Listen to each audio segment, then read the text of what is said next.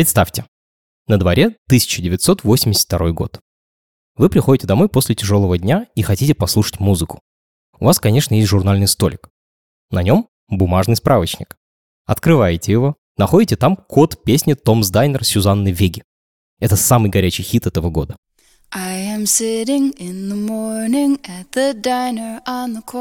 Затем звоните по специальному номеру, набираете добавочный код и заказываете трек. И музыка передается прямо по телефонному проводу на вашей колонке. Не надо покупать целый альбом из-за одной любимой песни. Не надо захламлять антресоли винилом и кассетами. Не надо ждать, пока песню поставят по радио. Захотел – послушал. Красиво, правда? И что-то напоминает. Да, это музыкальный стриминг. И его в начале 80-х придумал немецкий ученый Дитер Зайцер. Вот только запатентовать он его не смог, хотя и очень пытался. Дело в том, что одна секунда записанной музыки весила тогда полтора миллиона бит. А телефонные провода за секунду пропускали в 12 раз меньше. Всего 128 тысяч бит. Этого достаточно, чтобы речь по телефону звучала членораздельно, но не более. Если бы Зайцер все-таки попробовал сжать Томс Дайнер до нужного размера существовавшими тогда технологиями, она бы звучала, как если бы проигрыватель просто поставили перед телефонной трубкой. Вот так –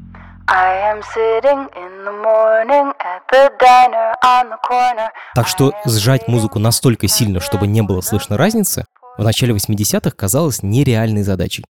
Но подождите, ведь стриминги все-таки появились, и вы прямо сейчас, в 2024 году, слушаете этот подкаст. Он был записан в студии в высоком разрешении, так что исходник весил пару гигабайт, а потом сжат в те самые 12 раз. Все это стало возможным благодаря одному гениальному ученику Дитера Зайцера, который превзошел учителя, поселил музыку в наши смартфоны и чуть не потопил гигантский бизнес музыкальных лейблов. Меня зовут Самат Галимов, и это подкаст «Запуск завтра». И его новый сезон «Сохранить как», где мы будем рассказывать о форматах звука, видео и текста, которые изменили нашу жизнь. Первый эпизод о революционной технологии, благодаря которой музыка, хоть и ненадолго, стала свободной. Это технология MP3. Этот эпизод мы сделали вместе с сервисом онлайн-образования Яндекс Практикум. У Практикума есть курсы по разработке, по анализу данных и по английскому языку. А еще у Практикума есть целый набор курсов, который позволяет получить новую профессию – профессию аналитика. Аналитики в IT-компаниях – это люди, которые отвечают на вопросы, основываясь на данных. В правильную ли сторону движется продукт и что стоит поменять. У Практикума есть курсы, благодаря которым можно разобраться в SQL – подступиться к продуктовой аналитике, научиться визуализировать данные и освоить BI-инструменты. Обучение происходит на примерах из реальной жизни. Эксперты проверят, как вы сделали задание и дадут обратную связь, а в результате вы получите готовые проекты в свое портфолио. Если вы хотите прокачать свои профессиональные скиллы, переходите на сайт Яндекс Практикума и учитесь. Все ссылки в описании. Итак, мы в начале 80-х. Интернет уже придумали, но это пока очень медленная штука для гиков. А персональные компьютеры есть только в крупных институтах и в самых богатых домах. С конвейера на американском заводе Polygram только что сошел первый в мире тираж компакт-дисков. Это альбом ABBA The Visitors. И состоял он всего из 9 песен. Больше туда просто не помещалось. Ведь музыкальные файлы, напоминаю, были очень тяжелыми. Компакт-диск произвел эффект разорвавшейся бомбы. Маленький, вдвое меньше виниловой пластинки – блестящий, с оцифрованной музыкой, которую можно слушать не на проигрывателях с иголками, а на самой современной технике с лазером. Больше никогда плеер не зажует пленку, а пылинка на виниле не искалечит голос любимого исполнителя. Современные технологии – чума. Правда, знакомый нам ученый Дитер Зайцер считал, что все это полный бред. На другом конце света, в Германии, в то же самое время он пытался доказать миру, что никакие носители музыки вообще не нужны а только что появившиеся диски уже устарели, потому что звук можно доставлять людям прямо домой по телефонным проводам. Единственным, что останавливало его от революции в музыкальной индустрии, был размер файлов, с которым он, как ни бился, ничего не мог сделать. И вот за эту задачу берется его ученик, 28-летний Карл Хайнц Бранденбург. Высокий, сутулый, с нестриженными волосами и неряшливой бородой – он носит старый свитер и дешевые очки в проволочной оправе. Много нервно улыбается и жестикулирует. В общем, типичный ученый-математик, каким его рисует массовая культура. Бранденбург только что получил диплом электротехника, а затем кандидатскую степень по математике. Отличается тихим характером и все время говорит про интегралы. Типичный математик, но очень амбициозный. Идея передавать музыку по проводам полностью захватила его. Все, чего он хочет, это решить техническую задачу, над которой столько лет бился его учитель. Почти каждый день он приходит в лабораторию в маленьком баварском городке Эрланген и пробует десятки разных способов сжать файлы без потери качества. Идут годы, а результатов все нет. Бранденбург уже почти опустил руки. Видимо, идеи Зайцера о так и не стать реальностью. И вот однажды Бранденбург случайно наткнулся на работу Эберхарда Цвикера, отца сложной научной дисциплины под названием психоакустика. Психоакустика – это наука, которая изучает восприятие звука человека.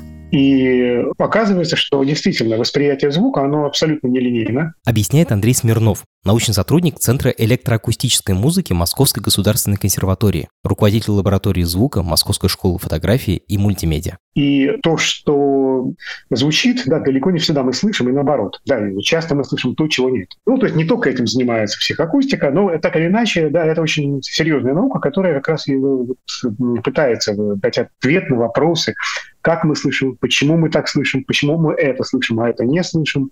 Цвикер понял, что человеческое ухо работает совсем не так, как микрофон. Ухо — это орган, который должен делать всего две вещи. Распознавать речь, чтобы разговаривать, и сигнализировать о звуках приближающегося хищника. То есть ухо не улавливает большую часть звуков, которые до него долетают. С точки зрения эволюции большинство звуков абсолютно бесполезны. А значит, эту неразличимую звуковую массу можно бесполезненно выбросить и таким образом сжать музыкальные файлы. Как раз в искомые 12 раз. Эврика!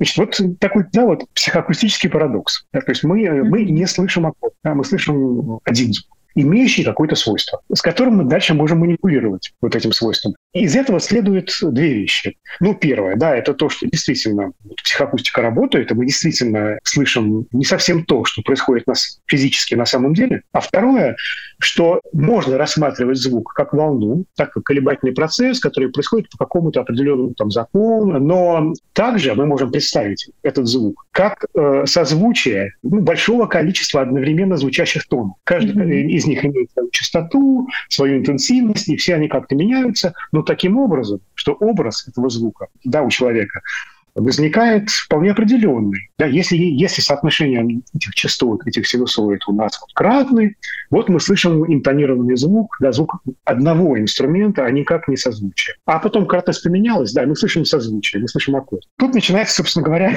игра вот, да, вот а, в то, э, как работает комп... может работать компрессия. Следующие несколько недель Бранденбург почти не спит. Начинает он с нарезки аудио. С помощью сэмплера это такой инструмент типа синтезатора с клавиатуры, который позволяет работать с простыми аудиофайлами. Он нарезает входящий звук на тонкие полосочки длиной в одну секунду. Затем на лабораторном компьютере рассортировывает их по частотам. Это примерно то же, что и делает призма со светом на обложке знаменитого альбома Pink Floyd. В результате он получает узкие высотные ленты. Это аудиовариант пикселей в картинках а затем упрощает эти аудиопиксели, используя четыре трюка из работы Цвикера по психоакустике. Трюк первый. Ухо натренировано на человеческий голос. Оно очень хорошо слышит звуки внутри тембра человеческого голоса. Звуки сильно более низкие или более высокие ухо слышит гораздо хуже. А значит, звуки из краев спектра можно записать с более низким качеством, незаметно для слушателя. То есть упаковать меньшее количество бит и уменьшить объем файла. Трюк второй. Низкие тоны уничтожают своих более высоких соседей. Так что если одновременно играет, например, виолончель и скрипка, то более высокую скрипку можно записать меньшим количеством бит, потому что виолончель и так забьет ее звучание. Трюк третий. Человеческий слух не может воспринять звук после громкого щелчка. Так что, когда записываешь его, можно потерять в качестве, и никто ничего не заметит. Четвертый и самый странный трюк. Ухо не воспринимает еще и звук до громкого удара. Нам требуется несколько миллисекунд, чтобы обработать услышанное, а удар этот процесс прерывает. То есть звук До удара по тарелке тоже можно записать в меньшем качестве, незаметно для слушателя. Благодаря этим лайфхакам в музыке становится меньше тонов. Из-за этого она меньше весит в битах, то есть размер музыкального файла сокращается. Бранденбург прогонял музыку через этот алгоритм, пока не сжал ее в 12 раз. Но был нюанс. Качество звука с каждым прогоном сильно ухудшалось. Иногда звук получался мутным, как из-под воды. Иногда шипел, как помехи на радио. Бывало, что запись удваивалась. Но хуже всего было так называемое преэхо. Это когда призрак музыкальной фразы появляется за несколько миллисекунд до нее самой. Тем не менее, это уже была вершина, до которой не добирался никто в мире. Бранденбург решил техническую задачу, над которой безуспешно бился его учитель. Но теперь ему хотелось большего. Он хотел превратить свое открытие в продукт, машинку для стриминга, которая будет стоять в каждом доме. О деньгах ученый пока еще не думал, но вот от славы человека, который изменил жизнь миллионов, он бы не отказался. А что про все это думал Дитер Зайцер, который вдохновил Бранденбурга на эксперименты? Он был в восторге от успехов ученика, но сам уже ушел из университета в лабораторию IBM. Зайцер понимал, что на университетскую зарплату особо не проживешь.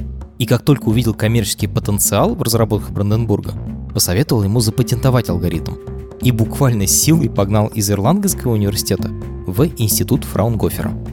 Институт Фраунгофера тогда только открылся, и это был баварский технологический инкубатор, который финансировал государство. Это чем-то похоже на Сколково. До сих пор Бранденбург работает в одиночку. Коммерческий продукт так не сделаешь, поэтому в институте он собирает команду из еще пятерых ученых. Математика, программиста и экспертов по железу. И приступает к делу. Сначала нужно было довести до ума алгоритм сжатия файлов, чтобы уменьшенная в размерах музыка не отличалась на слух от объемного исходника – а уже потом можно было создать ту самую машинку для стриминга, которая принесет музыку в дома людей по всему миру. Пока Бранденбург не перешел в институт, он экспериментировал только с одним типом файлов – оркестровыми записями, которые очень легко ужимались психоакустическими методами. В них было очень много всего, что можно отрезать. Теперь же ученые принялись собирать и сжимать самые разные записи. Птичьи крики и шум толпы, клацанье кастаньет и расстроенные клавесины – Любимым экземпляром в этой коллекции стали записи с ревом реактивных двигателей, которые один из ученых откопал в сувенирном магазине при главном офисе Боинга. Работать с такими файлами было непросто. Помехи, эхо, звук, как из бочки, стабильно появлялись на каком-то из этапов сжатия. И если с ними в конце концов удавалось справиться, то одна задача никак не хотела решаться и приводила всегда спокойного Бранденбурга в бешенство. Это был человеческий голос.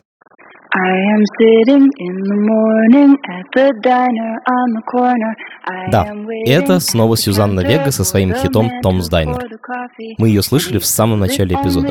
Но что-то с ней не так, правда? Кажется, будто запись погрызли крысы. Примерно так звучала первая MP3-версия эм этой песни. Алгоритм исказил прекрасный голос Веги до неузнаваемости. И сделать с этим ничего было нельзя. В человеческом голосе просто нет многообразия звуков, как в записи оркестра, а есть только чистый тон, и отрезать нечего. Это не давало Бранденбургу покоя, ведь не могла же его машинка для стриминга транслировать только симфонии Бетховена. Вся современная эстрада пела, и это, казалось, ставило крест на многолетней работе его команды. Целом, молодому Бранденбургу было грех жаловаться. У него уже был патент на уникальную технологию сжатия звука, неплохая зарплата в институте Франгофера и прекрасная репутация молодой звезды мировой науки. На этих лаврах, в принципе, уже можно было спокойно почивать до пенсии. Но амбиции музыкального Прометея, который подарит людям доступ ко всей музыке мира, не давали ему покоя. Чтобы решить казус Веги, он отправился в США к своему коллеге Джеймсу Джонстону, Джонсон тоже работал над методами сжатия звука, только в лаборатории Белла в Нью-Джерси. Это знаменитая лаборатория, в которой открыли, например, волновую природу материи и изобрели первый транзистор. Вместе они еще раз прошлись по всем доступным технологиям и убедились, что они не работают, но набрели на одну странную, непроверенную идею. Странной она была потому, что в ее основе лежал довольно примитивный прием. который до этого никогда не применяли к музыке. Он называется коды Хафмана. Это метод сжатия данных, который в 50-е годы разработал студент MIT Дэвид Хафман, в будущем знаменитый математик. Суть его в том, чтобы искать в чистом тоне не соседствующие звуки, как в случае с психоакустикой, а паттерны, образцы, которые по ходу записи повторяются, и копипастить их. Проще объяснить это на примере со словами. Допустим, нам нужно сжать фразу «программист погрел пирог». Много букв П, Р и Г. В этой фразе 24 буквы, и для ее кодировки нам понадобится 192 бита, ну, 24 умножить на 8. Но с помощью кодов Хафмана мы можем сделать ее в три раза легче. Как это возможно? Бит — это ячейка памяти. В каждой из них может лежать либо единица, либо ноль. И вот в одной ячейке мы можем закодировать всего два символа. Например, А это 0, а Б это 1. С такой системой особо не разгуляешься. Составить много слов из двух букв не получается. Увеличиваем количество ячеек до двух. Теперь в нашей системе уже 4 комбинации нулей и единиц. 0, 0, 0, 1, 1, 0 и 1, 1. И мы можем закодировать уже 4 буквы. А, Б, С, Д. Ну и продолжаем. Три ячейки позволяют закодировать 8 букв, 4 — 16 и так далее. Проблема в том, что вместе со сложностью системы растет и ее вес. И чтобы записать фразу, в которой встречаются все буквы алфавита, их строчные заглавные версии, знаки препинания, нам понадобится по целых 8 бит на каждую букву. И тогда фраза из 24 букв будет весить те самые 192 бита. Это много. Тогдашние системы передачи данных не справлялись с таким весом файлов. Что же предложил Хафман? Он придумал взять самые часто повторяющиеся буквы в нашей фразе про пирог это П, Р, О и Г и кодировать их отдельно, не так, как все остальные. А именно, использовать для их кодировки ячейки не из 8 бит, а из 4, как будто разделить фразу на две части и создать упрощенную, укороченную систему внутри действующей сложной. То же самое можно проделать и с голосом. Когда в аудиофайле появляется один и тот же фрагмент, его можно кодировать меньшим количеством бит. Благодаря этому общий объем записи уменьшается. Метод сработал.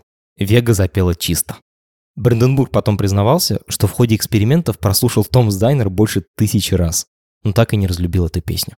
А еще он сходил на концерт Веги, чтобы сравнить свою сжатую запись с живым исполнением, и был в шоке. Настолько точно ему удалось сохранить голос певицы. В Германию Бранденбург вернулся триумфатором. Наконец-то решена последняя проблема, стоявшая на его пути. Правда, в Америке он узнал одну вещь, которая убила всю радость открытия и погрузила его в тяжелые раздумья. Появление компакт-дисков стало первым шагом к цифровой эпохе, когда телевидение и радио перешли на вещание в закодированном формате. То есть сигнал передавался не в виде аналоговой волны, а зашифрованный ноликами и единичками – и мог храниться и обрабатываться компьютером. Правда, на заре этой эпохи пропускная способность кабелей была низкой. Это проблема, которая помешала Дитеру Зайцеру запатентовать свой стриминг. И памяти в компьютерах было мало, и она была очень дорогой. В общем, способ сжимать файлы, не теряя в качестве, был очень-очень нужен всем. Крупные производители техники боролись за право первенства на этом поле. Ведь тот, кто первым найдет такой способ, сможет заработать миллиарды долларов на экономичном хранении данных и заключить огромные гигантские контракты с теле- и радиовещательными компаниями. Поэтому крупнейшие корпорации активно спонсировали группу ученых в разных странах, в надежде, что именно их команда придет к финишу первой. Битва обещала быть по-настоящему кровавой. Свои алгоритмы сжатия параллельно с Бранденбургом готовили исследователи из Европы, Японии и США. Вся эта ситуация сильно беспокоила ИСО, Международный комитет по стандартизации, который с 40-х годов следит за тем, чтобы производители использовали единые форматы. Это нужно, чтобы не получилось как с электрическими устройствами, которые приходится переделывать под разные страны из-за того, что на каждом континенте свой формат розеток. Решения ISO не обязательные, но открывают множество дверей и дают большую фору. Чтобы разработать единый стандарт сжатия, ISO даже учредила особый комитет, экспертную группу по движущемуся изображению. Moving Picture Experts Group. MPEG. Стоп, а почему тут вообще изображение? Дело в том, что никто, кроме Бранденбурга, особо не горел идеей сжать именно музыку и перенести ее в каждый дом. Бизнес понимал, что золотая жила — это телевидение и кино, а звук только их часть. Бранденбург вдруг осознал, что пока он носился со своей милой коробочкой для стриминга, в его предметную область пришли большие ребята с крупными ставками. И они вот-вот поделят рынок без его участия. А ведь это он первым в мире придумал тот самый алгоритм. Провел тысячи часов лаборатории и заслушал до дыр Сюзанну Вегу. Нет, играть по их правилам он не будет. Он пойдет напрямую к музыкальным лейблам и покажет им, как можно уместить на одном диске в 12 раз больше песен. Пусть эти комитеты и холдинги делают с видео, что хотят. Но музыку Бранденбург оставит себе. Представьте, шикарная приемная Universal Music Group. Кожаные диваны, панорамные окна, на стенах платиновые диски The Beatles, Metallica и Queen. Карл Хайнц Бранденбург в своем неизменном свитере и очках в проволочной оправе явно не вписывается в этот интерьер. Он держит в руках многостраничную брошюру с графиками и формулами и что-то долго и очень спокойно говорит людям в дорогих костюмах. Те вежливо улыбаются, но уже явно потеряли интерес к тому, что происходит. В какой-то момент ученые прерывают и обещают перезвонить. Нет-нет, технология, конечно, чудесная, но все это нужно обсудить со судейными инженерами, главными в компании по звуку. Они почитают брошюру, послушают записи, обязательно перезвонят. За несколько месяцев Бранденбург обошел всю большую тройку звукозаписывающих лейблов. Universal, Warner и Sony, предлагая им принять разработанный им протокол сжатия музыки и платить лицензионный взнос за его использование. Но везде слышал одно и то же. Мы вам перезвоним. Он никак не мог понять, почему его не встречают с распростертыми объятиями. Ведь он изобрел вещь, которую упростит и удешевит доступ людей к музыке. Удешевит доступ людей к музыке. Понимаете, да? А вот Бранденбург не понимал. Он искренне горел идеей прогресса и верил, что она же движет всеми, с кем он встречался. Но у лейблов был свой взгляд на мир и свои задачи. Мы уже в начале 90-х, когда коробочки с дисками разлетаются миллионными тиражами, принося студиям огромные деньги. Себестоимость производства CD упала ниже 1 доллара, а в магазинах они продаются по 7. Диски выпускаются альбомами по 9 песен, то есть можно абсолютно легально записать один хит, 8 его ремиксов и все равно сделать альбом платиновым. Окей, господин ученый, вы предлагаете ужать файлы в 12 раз, чтобы записывать на один диск больше песен. Но ведь тогда мы сможем продавать меньше дисков. Какой в этом смысл? Ты продаешь альбомами. Ты можешь, не знаю, в очередной раз переиздать альбом Dark Side of the Moon, невероятно продаваемый, и продать его еще раз. Говорит Григорий Пророков, музыкальный журналист и автор проекта Blitz and Chips. Тебе не нужно два альбома на один диск записывать. Тебе не нужно менять э, формат диска стандарт. Ну, в смысле, чтобы, не знаю, он был дешевле или что-нибудь такое, потому что тебе уже его производят. У тебя вся цепочка уже есть. Соответственно, ты просто, ну, они не видели, мне кажется, никакой вообще экономической выгоды в этом. Был еще один важный фактор, который настроил лейблы против Бранденбурга. Это ненависть тех самых студийных инженеров, которым апеллировали менеджеры. Представьте себя на месте такого инженера. Вы – одержимый аудиофил. Сутками сидите в обитом войлоком комнате за толстым стеклом в дорогих наушниках и улавливаете тонкие акустические оттенки записанной музыки. Вам деньги платят как раз за это. И тут к вам приходит какой-то ученый, который предлагает отрезать большую часть этих оттенков и отправить всю вашу экспертизу в мусорное ведро. В общем, в этой индустрии у него друзей не было. Пришлось наступить на свою изобретательскую гордость и подать заявку на конкурс, который проводил комитет МПЭК. Проходил этот конкурс довольно забавно. Жюри состояло из шведских студентов первых курсов, которым пообещали хорошую оценку за помощь науке. Тогда считалось, что молодые неиспорченные уши лучше различают звуковые оттенки. Итак, 1990 год, Стокгольм. Первокурсники слушают симфонии, рев реактивных самолетов и современную попсу, сжатую 14 разными методами. В финал выходит только три. Первый – MPEG аудиослой 1. Метод сжатия для цифровых кассет. Второй – MPEG аудиослой 2, более известный как MP2. И третий. Да, третьим был алгоритм Бранденбурга. MPEG аудиослой 3. MP3. К тому моменту MP3 умел сжимать любые аудиофайлы ровно в 12 раз – Конечно, MP3, как и любой протокол сжатия, был компромиссом.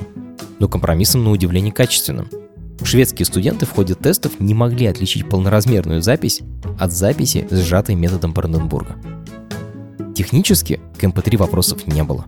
Это был действительно передний край технологий, научное чудо.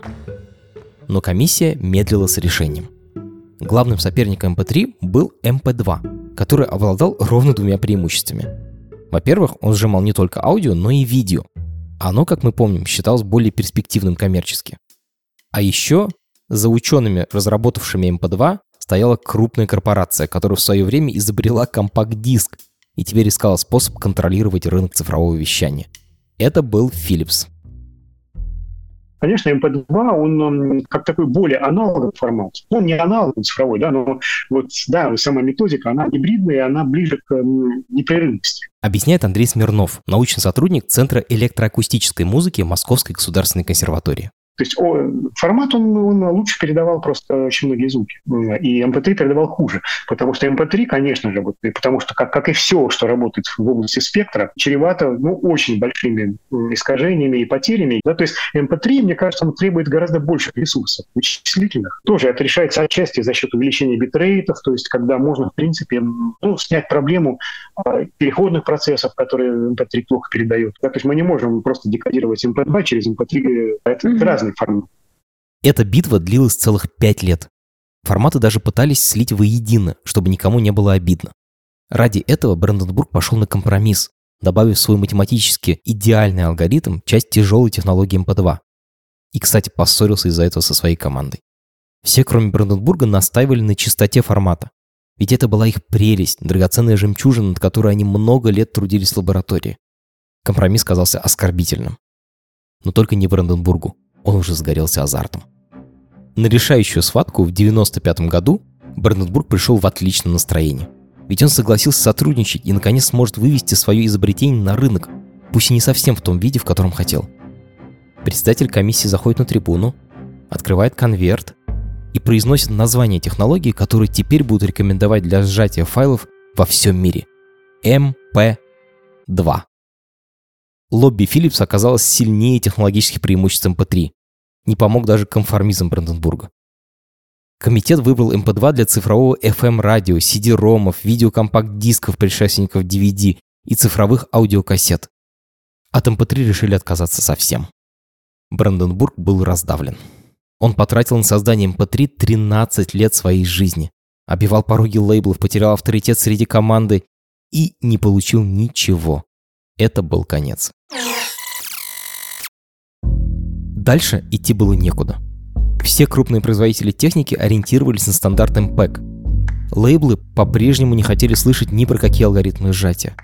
Поверженный Бранденбург вернулся вместе с командой в родной институт Фраунгофера. Там ученые попытались поскорее забыть о провале MP3 и занялись каждой своей предметной областью.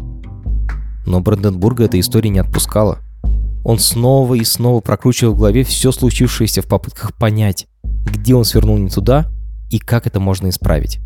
И в один прекрасный день его осенило. Интернет. На дворе 95 год. Всемирная сеть уже не кажется странной игрушкой для гиков, а скорость соединения позволяет загружать простенькие сайты. К тому же в США и в Европе разгар эры персональных компьютеров. Два года назад компания Intel представила новый мощный процессор Pentium, который мог воспроизводить музыку без задержек. А у новых жестких дисков была огромная по тем временам память, измеряемая гигабайтами. А гигабайт это больше 200 песен в формате MP3. Эм с альбомами все просто. Но если вам хотелось составить свой плейлист из разных песен и потом делиться своей подборкой с друзьями, нужно было сначала скачать песни на компьютер и потом перезаписать их на новый диск. И вот это уже было проблемой. Из-за того, что лейблы так и не приняли никакой алгоритм сжатия для музыкальных компакт-дисков и записывали музыку на диске в оригинальном объеме, даже лучший компьютер с Pentium переписывал один CD на компьютер и обратно целых 6 часов. А что если придумать способ кодировать музыку так, чтобы она загружалась на сайты, скачивалась в зашифрованном виде на компьютер и потом распаковывать ее, и все это с помощью алгоритма MP3. Никаких других форматов для скачивания музыки из интернета тогда не существовало. Вся поляна твоя. И если дать такую возможность людям, они сами создадут лавину спроса и вынудят лейблы кодировать музыку в MP3. Эм а это единственная ниша, которую еще не занял MP2. Эм Ведь звукозаписывающие студии, напомню, отрицали любые форматы сжатия музыки в принципе, и никто не мог заставить их передумать. Звучит это все сложновато, но почему бы не попробовать? В конце концов, Бранденбургу терять нечего. За пару месяцев программист из команды Бранденбурга пишет программу для персональных компьютеров, которая сжимает аудио в формат MP3 и умеет воспроизводить MP3 файлы. Назвали ее Level 3 Encoder, сокращенно L3Enc. Эта простенькая программа создала совершенно новый принцип дистрибуции. Теперь любой пользователь на своем домашнем компьютере мог скачивать и прослушивать полноценные музыкальные файлы. Бранденбург был так воодушевлен своим новым открытием, что поначалу раздавал дискеты с кодировщиком L3Enc на конференциях бесплатно. Итак, Бранденбург все-таки решил втянуть лейблы в эту историю. По его задумке, они будут платить за кодировку музыки в MP3, эм потому что технология запатентована. Потом эти закодированные треки выкладываются в интернет, где пользователи их покупают альбомами или поштучно. И декодируют, то есть слушают музыку с помощью специальных программ-проигрывателей. Например, WinPlay 3, которую написал программист из команды Бранденбурга или ставший через пару лет дико популярным винампом. Кстати, одним из создателей того самого культового винампа был российский программист Дмитрий Болдырев, но это совсем другая история. Для обычных пользователей распаковка музыки была бесплатной, но с рядом ограничений.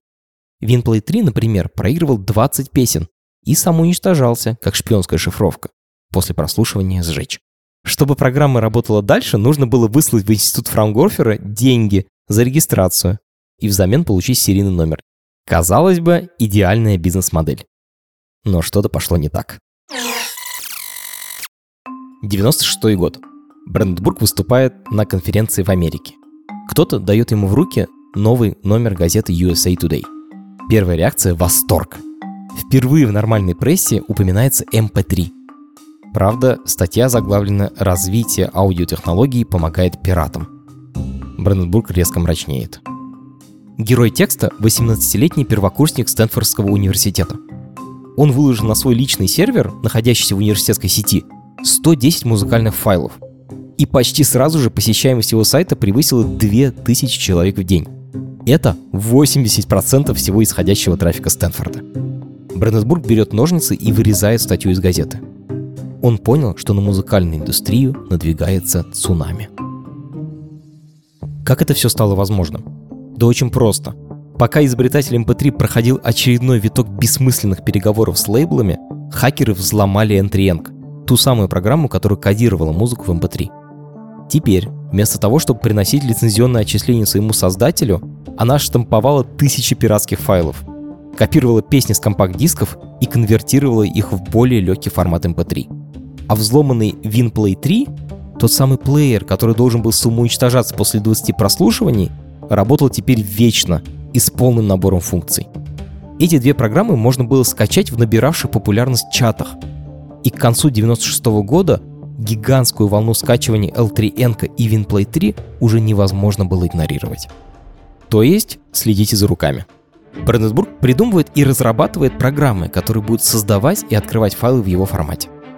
Идет к лейблам и говорит – Ребят, я понимаю, что вы не хотите ничего менять, но вам придется. Грядет новая эра музыки в интернете. А у меня на руках единственный в мире ключик к этому огромному рынку. Хотите его получить? Платите мне за лицензию. Но пока лейблы упираются, а Бранденбург упорствует, обе программы утекают в сеть. Там их ломают хакеры, и люди получают возможность копировать, распространять, скачивать и слушать музыку бесплатно. Какая ирония. Ученый, который всю жизнь мечтал дать людям простой доступ ко всей музыке мира, сделал это. Правда, не совсем так, как рассчитывал. Сам того не желая, он стал крестным отцом музыкального пиратства. Все происходящее грозило музыкальной индустрии крахом. Люди, получившие простой и бесплатный доступ к музыке через интернет, рано или поздно просто перестанут покупать диски. А ведь это основа бизнеса лейблов. Честно говоря, на бизнес людей, которые столько лет отмахивались от его изобретения, Бранденбург было наплевать. У него был свой корыстный мотив. Он хотел продавать кодировщики лейблам и получать от них лицензионное отчисление. А пираты, которые выпустили музыку на свободу, лишали его этих денег. Так что теперь у Бранденбурга и звукозаписывающих гигантов была единая цель – борьба с пиратами. Правда, менеджеры студии уже привыкли не воспринимать этого назойливого парня в свитере всерьез. И спич про пиратов тоже пропустили мимо ушей. Тогда Бранденбург связался с РИА. Это Американская ассоциация звукозаписывающей индустрии. Она решает проблемы отрасли. На встречу с РИА в Вашингтоне летом 96 года он принес ту самую вырезку из USA Today и усовершенствованную технологию MP3 с защитой от копирования. Он показал, как она работает и предложил уже принять, наконец, формат сжатия музыки для компакт-дисков. Бранденбург верил. Обыграть MP3 пиратство можно, если предложить людям легальную альтернативу. То, что ученый услышал в ответ, заставило его сначала рассмеяться, а потом почти заплакать. Музыкальная индустрия не верит в цифровое распространение музыки. Да как же так? Это же абсурд. Цифровое распространение музыки давным-давно идет и скоро убьет ваш рынок. Верите вы в это или нет? Но его вежливо попросили вернуться в Германию вместе со своими разработками. Бранденбург сел в самолет и улетел домой. Что было не так со всеми этими людьми? Почему они упорно отказывались признавать очевидное? Две причины. Во-первых, со стороны казалось, что Бранденбург затаил обиду на регулирующие органы еще со времен соревнований МПЭК. И сейчас просто хочет их шантажировать. Или покупайте лицензию на мой MP3, или придут вот какие-то выдуманные пираты, которые погубят рынок. Во-вторых, люди из ассоциации перед встречей с Бранденбургом успели переговорить со студийными инженерами, которые по-прежнему ненавидели MP3. Цеховое сопротивление оказалось главным препятствием, помешавшим вовремя принять этот формат будущего. Бранденбург сделал все, что мог. Он первым разглядел в пиратах черного лебедя музыкальной индустрии и попытался предотвратить катастрофу, но его не слышали. И он отпустил ситуацию. Музыкальное пиратство тем временем набирало обороты, и индустрия теряла деньги. После пика начала 90-х продажи дисков упали на 30%. Отдельные хакеры объединялись в комьюнити. Так появилась самая масштабная за всю историю интернета хакерская группировка «Сцена». Альбомы сливались еще до того, как диски появлялись на полках магазинов. Как это было возможно? Очень просто. Хакеры находили и подкупали сотрудников заводов по производству CD-дисков. Они незаметно снимали один диск с конвейера и отдавали его пиратам. Самых адских объемов кражи дисков достигли на заводе Polygram. Помните, это тот самый завод, на котором в 1982 году сделали первый в мире компакт-диск. Он принадлежал лейблу Universal Music, который подписал Eminem, Тупака и 50 Cent богов тогдашнего музыкального Олимпа, чьи альбомы продавались миллионами. Главным палачом Universal стал простой чернокожий упаковщик, который за 8 лет слил сцене больше двух тысяч альбомов. Этот человек практически разрушил музыкальную индустрию ради того, чтобы повесить колпаки на колеса своей машины. Так он потом объяснял в суде, зачем пошел на сделку с хакерами. Кстати, а что там по судам? Ведь лейблы могли просто натравить на пиратов армии своих дорогих юристов, и все это прекратилось бы. Ну, во-первых, найти хакеров было не так уж и просто. На то они и хакеры, чтобы не палить свои имена и скрывать IP-адреса. Во-вторых, поначалу придраться к ним было очень сложно. Вы же помните, что дискеты с кодировщиком L3Eng Бранденбург в свое время раздавал бесплатно на конференциях. Декодировщики были доступны всем желающим. А делиться купленной музыкой с друзьями законом не запрещено, даже если у вас этих друзей миллион. Но MP3 был достаточно хорош, чтобы для ну, обычного человека уже не было разницы. Мне кажется, он просто начал распространяться как пожар в лесу. Объясняет музыкальный журналист Григорий Пророков. Очень быстро, насколько я понимаю, люди начали обмениваться файлами, посылать там, не знаю, даже, не знаю, друзьям, членам семьи файлы и так далее. И когда такое происходит, мне кажется, такое часто происходит вообще с разными форматами, да, они побеждают за счет того, что все их начинают использовать. А потом уже просто как снежный ком. У тебя появляется техника, которая способна это проигрывать. У тебя все твои операционные системы всех твоих компьютеров это проигрывают. И тут уже просто, ну, у людей нету как бы, нет смысла что-то другое пробовать. Но эта лазейка работала только с уже выпущенными дисками. А вот песни, которые появлялись в интернете еще до того, как диски с ними оказывались на полках, это уже настоящее воровство. Наглость, которую лейблы и исполнители терпеть не станут. Вариант пойти к Бранденбургу они не рассматривали.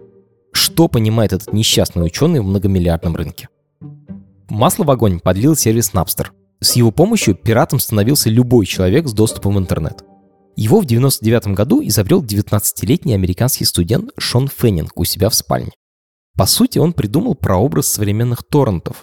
который помогал людям делиться mp3-файлами прямо со своих компьютеров. Это было быстро, просто и безопасно до какого-то момента. К началу 2000 года у сервиса было почти 20 миллионов пользователей. Каждую минуту в него загружалось 14 тысяч файлов. Это просто космические цифры по тогдашним временам.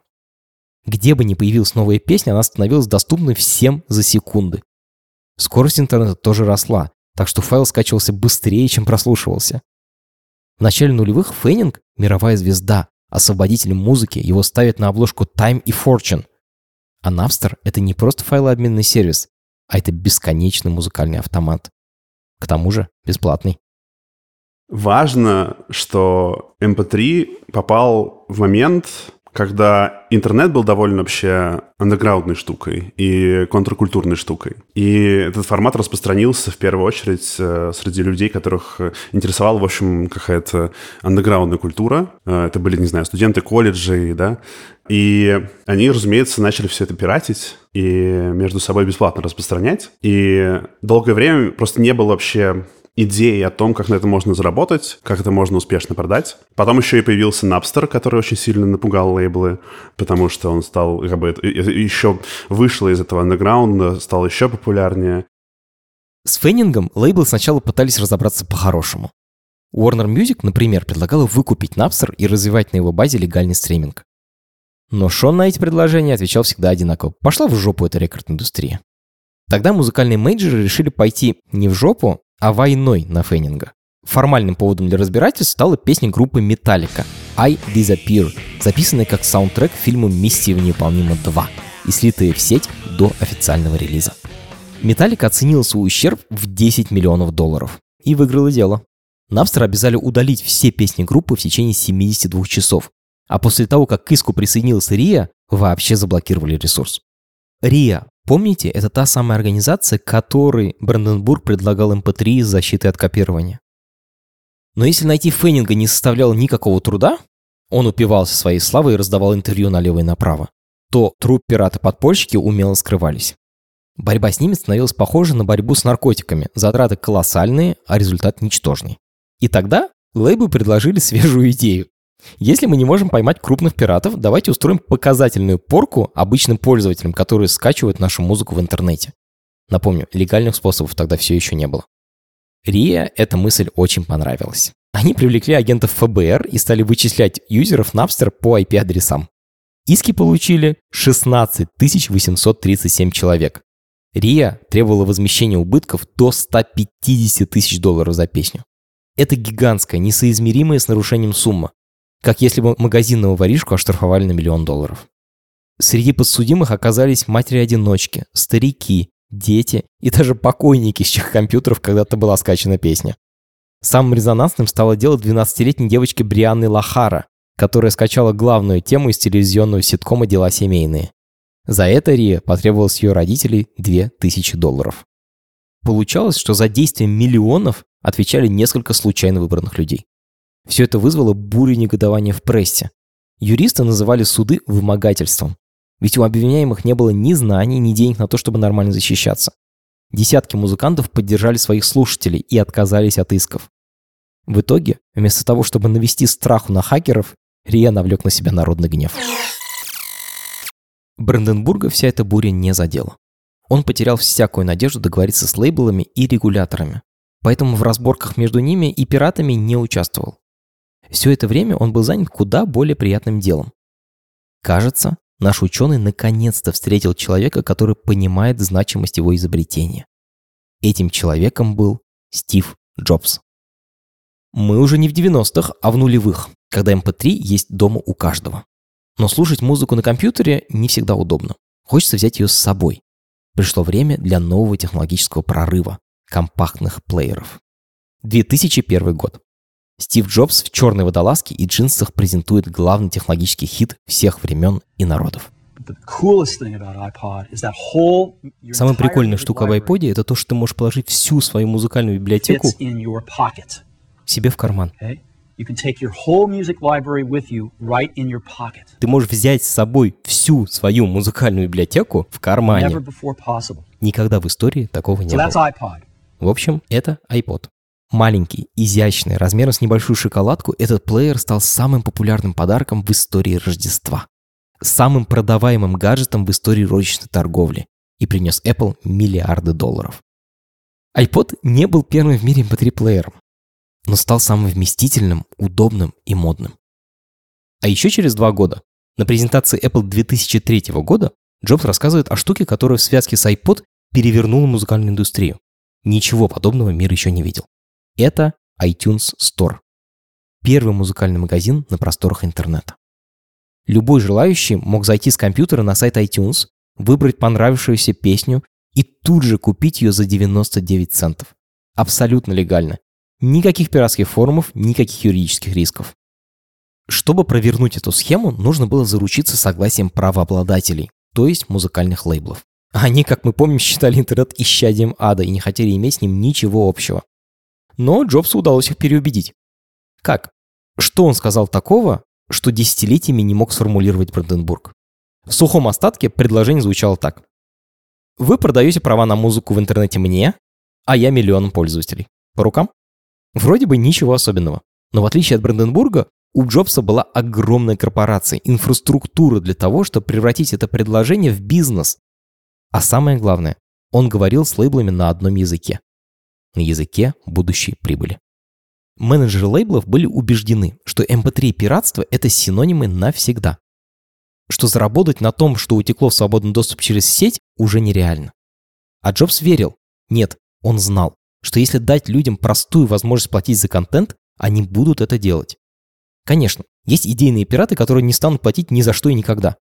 Но на самом деле серфить по разным сайтам с постоянно выскакивающей маргинальной рекламой нравилось далеко не всем. Просто у людей тогда еще не было альтернативы. Стив Джобс, который выпускает iPod, говорит, у нас есть теперь новая аудитория, э, люди, которые раньше слушали музыку на кассетных плеерах условно и покупали ее легально, и на дисках у себя дома, и на CD-плеерах, которые тоже были, теперь будут вот на этой штуке слушать, и это новый рынок, который, ну, как бы до этого не был доступен. Потому что до этого люди просто у себя на компьютерах слушали. И это были не те же самые люди, которым обычно лейблы продавали музыку. Ну да, Стив Джобс, конечно, он э, гений маркетинга и как раз э, очень очень хорошее было понимание всех экономических процессов, поэтому он смог их убедить. Итак, Стив Джобс стал недостающим звеном, пятым элементом всей этой истории. Благодаря его идее люди получили легальный доступ ко всей музыке мира по одному клику. Лейблы наконец запрыгнули в мчавшийся на бешеных скоростях поезд под названием интернет, а изобретатель формата, благодаря которому все это стало возможным, превратился в уважаемого и довольно богатого человека. Джобс платил ему лицензионное отчисление с каждого проданного плеера, а лейблы – с каждой скачанной в MP3 эм песни. Учитывая гигантские объемы продаж айподов и популярность iTunes, ученый получал сотни миллионов долларов в год. Правда, Джобс почти сразу же инициировал переход с MP3 эм на AAC – более легкий и эффективный формат сжатия звука, чем MP3. Эм Но не волнуйтесь, рассказа про очередную войну Бранденбурга с рынком не будет. А АЦ разработала его же команда в конце 90-х. Уровень техники и скорость интернета тогда уже позволяли чуть подкрутить характеристики сжатия и сделать его еще эффективнее. Поэтому в деньгах ученый первопроходец не потерял. Но Джобса в первую очередь волновало даже не звучание песен, а необходимость обелить рынок. MP3-файлы до сих пор повсеместно воровали, а ААЦ обладал более надежной защитой от хакеров. Со временем Джобс сделал ААЦ родным звуковым форматом на всех яблочных гаджетах и продвигал его так яростно, что этот способ сжатия многие до сих пор считают изобретением компании Apple политика фирмы Apple навязывать стандарт. То есть э, фирма Apple всегда, да, вот, вот у меня был вот этот компьютер Apple, значит, вот он сломался, я купил новый, и все устройства, которые подключались к моему компьютеру, уже больше не подключаются. И что мне mm-hmm. делать? Apple заставляет пользователя, ну, заставлял, по крайней мере, да, на каждом шагу э, своей эволюции отказываться от привычного в пользу каких-то новых стандартов, которые Apple старался внедрять. И, в принципе, это часто было оправдано, это были действительно очень прогрессивные стандарты, они всегда были прогрессивными, ну, по крайней мере, во времена Джобса. И, в общем, рано или поздно мы к ним приходили. Свети ярко, сгори быстро. Это абсолютно точно про MP3. Золотой век этого формата продлился недолго, но подарил человечеству огромную библиотеку бесплатной музыки со всех концов света, а своему изобретателю желанное признание и заслуженное богатство. Уже в начале нулевых на смену MP3 пришли более современные форматы. Сначала тот же ААЦ, потом ООГ, АИФ и флаг, которые позволяют сжимать файлы с сильно меньшими потерями в качестве. И пришли они не одни, а в компании еще одного, последнего в нашей истории технологического прорыва, который стал официальным убийцей MP3. С идеей этого изобретения, по иронии судьбы, начиналась карьера Бранденбурга. Это именно то, с чего он хотел сначала двинуть вперед науку, а затем прославиться и разбогатеть. Это изобретение – стриминг. К 2006 году в мире появилось все то, без чего невозможно было реализовать потоковую передачу музыки в 80-х. Эффективный формат сжатия файлов, беспроводной интернет, смартфоны, а еще массовый спрос. Больше не нужно искать музыку на просторах интернета, скачивать и загружать ее в плеер, то, для чего был так необходим MP3. Эм Можно просто открыть приложение в смартфоне, набрать в поиске название абсолютно любой песни, и она тут же заиграет. Правда, сначала придется заплатить за подписку. Вместе с лихими 90-ми ушел и свободный доступ к музыке. Теперь люди привыкли платить за контент, а корпорации вместе с юристами постепенно вычистили большую часть пираченной музыки из интернета. Я не знаю, хорошо ли это, я не уверен, что это хорошо, потому что, конечно, ну, того многообразия и музыки, да, и информации, которое было еще в нулевые, сейчас, конечно, в интернет нет. Да, то есть э, авторские права, э, защита авторских прав, контент исчезает. То, к чему я имел доступ там, 15 лет назад, сейчас ну, эти каналы практически уже блокированы. И, э, ну, мне кажется, что это может быть не очень хорошо и неправильно, но тем не менее это происходит. И здесь причины скорее юридические, как мне кажется, чем какие-то другие. Первым стримингом, который предложил людям легально слушать музыку за деньги в реальном времени, в 2006 году стал шведский Spotify. Одним из главных акционеров Spotify, кстати, был Шон Паркер, тот самый сооснователь пиратского Напстера, выдающий человек, который успел побыть еще и первым президентом Фейсбука. Это его нужно благодарить за функцию плейлистов Spotify, которой мы все пользуемся. Ну или пользуюсь до февраля 2022. Вслед за ним появился Deezer, Apple Music и другие похожие сервисы, которые в конце концов выиграли схватку за пользователей у пиратов. Впрочем, стриминг, вопреки ожиданиям, не стал волшебной палочкой, которая сделала всех участников музыкального рынка счастливыми. С одной стороны, стриминги позволили музыкальным лейблам прикрутить кошелек к интернету и, наконец, перестроить свою бизнес-модель под новую цифровую реальность. С другой, они помогают артистам зарабатывать напрямую от прослушиваний. Но не все так просто. Они создали иллюзию, что стриминги — это более этичный выбор. Что слушать музыку через стриминги и платить небольшую сумму — это более этично, чем пиратить музыку. Что неправда, потому что на самом деле, это мне кажется, очень важно подчеркнуть, большинство музыкантов которых вы слушаете, со стримингов получают копейки. Богатеют богатые. В первую очередь деньги со стримингов получают очень большие музыканты, а средние, независимые, получают настолько незначительные суммы, что они не могут на эти деньги жить они вот этот образ транслируют, да, у нас миллионы треков, и это очень удобно. Удобство тоже большой фактор, потому что MP3 в свое время был очень удобной штукой, потому что было очень удобно качать музыку. И, а сейчас людям удобно буквально в несколько кликов послушать, что они хотят. Но вот эта как бы идея, что у тебя в кармане это абсолютная библиотека, тоже очень привлекательная. Тоже неправда, конечно, потому что огромное количество музыки там нету. В 2017 году Институт Фраунгофера, директором которого до сих пор работает Бранденбург, прекратил лицензировать MP3. Эм Это значит, что теперь любой желающий может производить новую технику и писать программы для создания MP3 эм и не платить за это ни копейки. Существуют и успешно применяются куда более эффективные технологии сжатия звука, и им стоит уступить дорогу, писал тогда создатель MP3. Эм Казалось бы, вот уж точно последний гвоздь в крышке гроба этого древнего формата. Но MP3 жив и сегодня. Прямо сейчас вы слушаете этот подкаст в формате MP3. Дело в том, что в подкастах размер файла не имеет критического значения. А плюсы от универсальности MP3 перевешивают все его минусы. Очень многие онлайн-радио тоже вещают в формате MP3 по той же самой причине. Безусловно, есть технологии лучше. Но MP3 работает везде и всегда и достаточно хорош, чтобы применяться и в 2023 году. Это был подкаст «Запуск завтра» и его новый сезон «Сохранить как». Над эпизодом работали – Автор сценария Валерия Житкова. Редактор Евгения Щербина. Продюсеры Маша Агличева и Паша Боровков. Звукорежиссер Юрий Шустицкий. И саунд-дизайнер Леша Воробьев. Пожалуйста, оставляйте свои отзывы и оценки. Для нас это очень важно. И до встречи через неделю.